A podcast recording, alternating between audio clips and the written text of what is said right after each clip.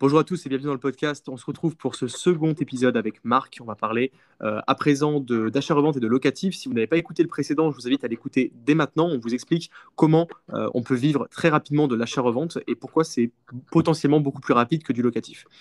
Dans cet épisode de podcast, on va parler de mêler les deux puisque bah, vous savez, c'est ce, que, ce dont je parle dans, mes conférences, c'est le fait de mixer à la fois la partie achat-revente et la partie locatif, et bah, à quel point ça peut être euh, vraiment exponentiel, ça peut, ça peut nous permettre bah, d'arriver dans l'immobilier locatif avec une avance que bah, vos concurrents n'auront jamais, notamment en termes de cash. Est-ce que tu peux nous en parler un petit peu, Marc, de, tout ça, le fait de mixer les deux? Avec plaisir, salut Baptiste, salut à tous. Euh, alors, comme tu le disais, nous, ça, c'est le cœur vraiment de la stratégie Empire que l'on présente. Euh, pourquoi? Parce qu'on estime que l'activité d'achat-revente vous permettra de générer du cash que vous pourrez réinvestir intelligemment dans du locatif.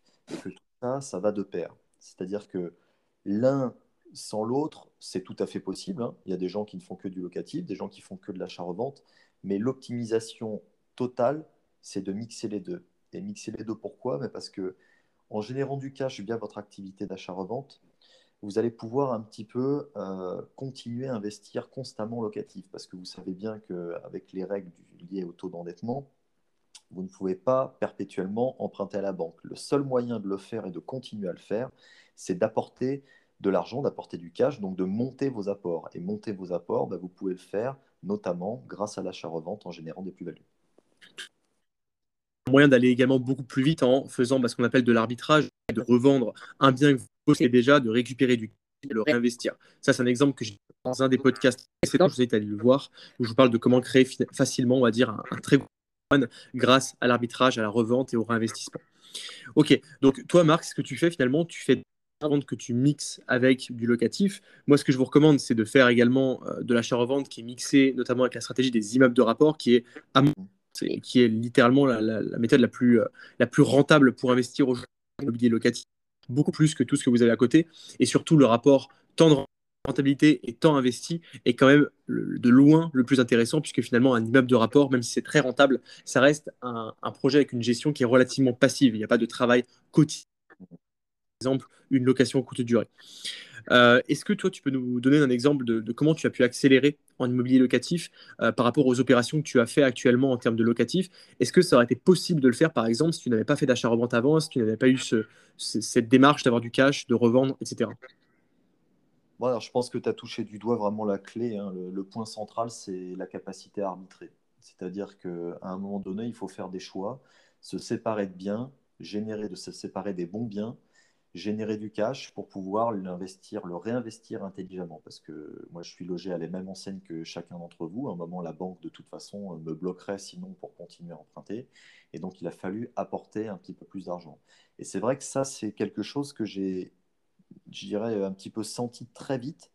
C'est-à-dire que dès mes premiers investissements, j'ai eu aucun problème au bout de 2-3 ans de détention de revendre ces biens parce que bah, j'avais fait des opérations dans des, zones où les prix ont, bien augmenté. Donc j'avais bien fait mon analyse de marché au début et j'ai pu un petit peu comme ça gonfler mon apport et monter sur des projets très rapidement. C'est-à-dire que pour donner des chiffres, euh, je suis parti d'un premier investissement à 80 000 euros.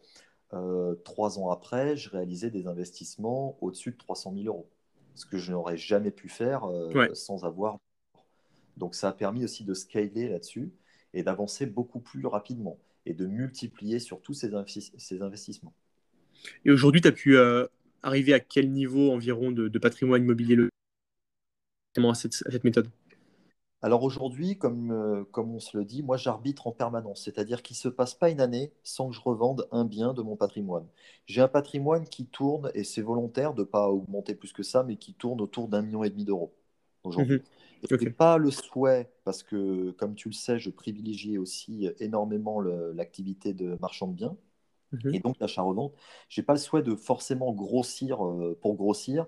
J'essaie surtout de faire les choses les plus intelligentes possibles et d'avoir des biens qui, si je le souhaite, peuvent être arbitrés très rapidement. C'est-à-dire d'avoir des biens liquides. Un bien liquide sur le marché, c'est un bien qui se revend très rapidement. Ouais, c'est le cas aujourd'hui. Exactement, tout à fait. Aujourd'hui, je peux je peux affirmer que sur tout mon patrimoine, je n'ai pas un bien, si je le mets en vente, qui restera plus de un mois en vente. Ouais, ok, je vois bien. Super. Ça, c'est super intéressant et c'est important pour ta sécurité personnelle aussi. Tout à fait. Pour se sentir bien. Ça fait, ça fait qu'on est, qu'on est plus tranquille, qu'on est plus serein. Et, et on prône également dans Empire la diversification à outrance. Et aujourd'hui, bah, mon patrimoine locatif, euh, il est un petit peu sur, sur différents produits, donc du local commercial, de l'appartement, de la maison individuelle, de la maison mitoyenne, euh, de la maison avec jardin, de la maison sans jardin. Euh, il me reste plus qu'un petit immeuble à, acheter. Comme tu le sais, j'ai eu, eu, plusieurs offres en cours. Et puis, bon, bah, on, va, on va attendre tranquillement que ça se fasse. Mais l'idée, c'est vraiment de diversifier. on en parlera dans un prochain podcast, mais d'une villa aussi à Bali. tu es bien au courant. On en parlera dans un prochain podcast, je pense. et la question que je vais te poser, c'est par rapport à ce patrimoine-là, donc il y a un patrimoine qui est important. Beaucoup pourraient se dire, ok, mais Marc, euh, il gagne beaucoup d'argent, etc. Mais en réalité, euh, à combien tu aurais pu monter en termes de patrimoine si tu avais, si avais utilisé une méthode, on va dire, plutôt classique d'investissement? C'est-à-dire que tu investis dans des pas forcément dans des immeubles parce que voilà, toi, toi c'est pas ce que tu fais, mais si tu, si tu étais resté sur la même méthode, sur la même stratégie, sans avoir cette logique de faire de l'achat-revente, faire de l'arbitrage, euh, tu aurais été limité à combien finalement? Combien tu aurais perdu, on va dire, entre guillemets?